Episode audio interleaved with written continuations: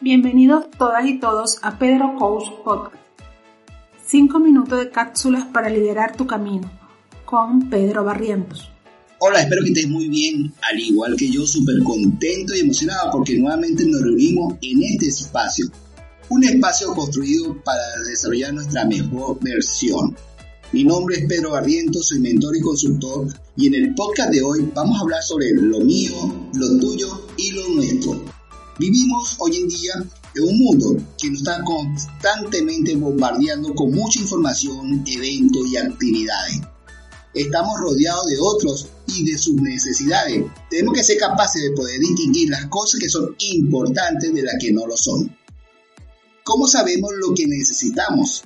En este podcast, lo mío, lo tuyo y lo nuestro es un espacio donde puedes encontrar algunas cápsulas del saber que van a servir de respuesta a tus interrogantes. Así, un espacio para que compartas tu experiencia con los demás.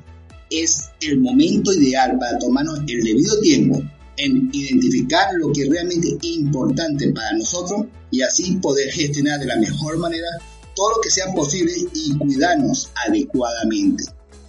Por ello, deseo compartir algo que he visto en estos días a mi alrededor y de seguro puedas coincidir o reflexionar si aplica en tu caso.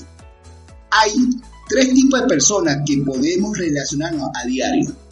El primer tipo son aquellas personas que se la pasa el día recolectando las necesidades o responsabilidades de otros. El segundo tipo son aquellas personas que pueden encontrar que no atienden sus propios requerimientos dejándolo a un lado o a la deriva, esas situaciones que le pueda estar pasando en espera de alguna ayuda de otra persona. De la misma manera, hay un tercer tipo de personas que te pueden relacionar a diario y son aquellas que saben reconocer, separar lo propio de lo ajeno e identificar aquello que se tiene en común con otro. ¿Con cuál de los tres personajes te puedes identificar hoy en día? Siente que estás constantemente dando a los demás, pero nunca recibes nada a cambio. Eres de las personas que piensan que se debe esperar que otros le den el rendimiento o la ayuda que estás necesitando. O ya sabes diferenciar lo propio de lo ajeno. No te preocupes, no estás solo. También he podido pasar por esto. Durante años estuve atrapado en el ciclo de darle a los demás sin tenerme en cuenta de la misma manera esperando que otros llegaran a atender mis propias necesidades. Y no fue hasta que di un paso atrás para tomarme el tiempo y analizar y darme cuenta de lo equivocado que me encontraba. Deseo compartir con usted una mirada que pueda retomar el control de tu vida y que puedas hacer lo que realmente es importante para ti. Se acabó el momento de sentirse víctima o el mártir de esta historia te voy a mostrar a que puedas identificar lo que es realmente importante para ti y crear un plan para conseguirlo. Anota tres claves que te voy a compartir en este podcast para que puedas recuperar el rumbo de tu vida. Clave número uno. Identifica lo que realmente es tuyo.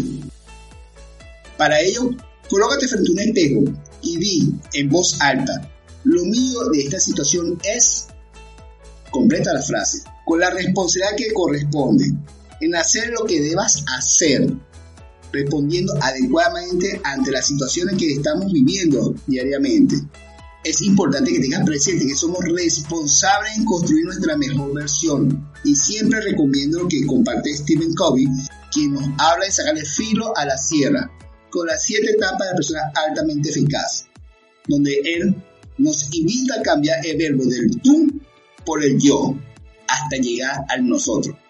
Es decir, reconocer cuando decimos, tú debes ayudarme y empezar a trabajar en nosotros, en comenzar a decir, soy el responsable, soy quien debe hacer. Y de esta manera será más fácil llegar al siguiente nivel donde hablaremos en nosotros vamos a. Clave número 2. La culpa podemos sentir culpa por lo que puede estar ocurriendo hoy en día y reconocer el origen de ese sentimiento o la interpretación emocional. Y para ello es necesario. Hay situaciones que tenemos el control de cómo podemos actuar en la situación, como también hay circunstancias ajenas a nosotros, que corresponden a procesos de otras personas. Es decir, son historias de otras personas y no es nuestra responsabilidad. Por ello, saber diferenciar lo mío de lo ajeno es fundamental. Haz lo que debas hacer con tu responsabilidad. Y recuerda la clave anterior, en decirte a ti mismo, soy el responsable o soy quien debe hacer.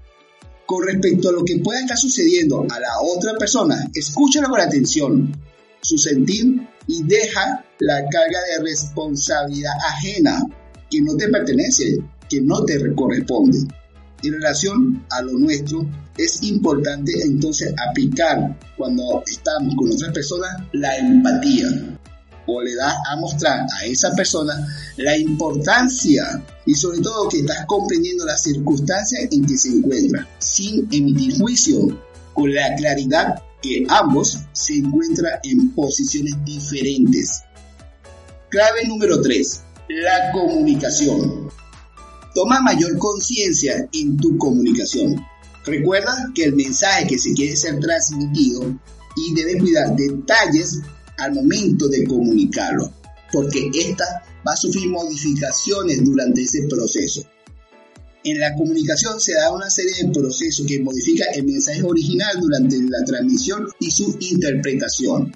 Un ejemplo, una pareja quiere conversar sobre una factura pendiente de pago. Ese es el mensaje original. Por lo que uno de ellos piensa la manera que va a comunicar esa situación, ordena el sujeto, el verbo, predicado, el mensaje que va a comunicar y mientras lo dice va incorporando adjetivo, calificativo u otros elementos dentro del mensaje. esta oportunidad que la persona que recibe esta información va a encontrarse en una situación diferente al emisor y va escuchando el contenido, mientras que la mente del receptor va dándole una interpretación o significado a las palabras a la experiencia y a toda esta información que está recibiendo en ese momento. Por lo tanto, una serie de variables va a empezar a modificar ese mensaje y su interpretación puede ser totalmente distinto. Por ello, nos podemos encontrar en situaciones inesperadas durante estamos conversando con otra persona. Y es importante que en este proceso de comunicación exista una retroalimentación o un feedback. Un ejemplo es cuando estamos escuchando esa conversación, poder decir al emisor, tú me quieres decir que, y dar nuestro punto de vista. O si somos que estamos dando el mensaje, podemos decir, ¿puedes repetirme lo que dije para saber si me explico adecuadamente?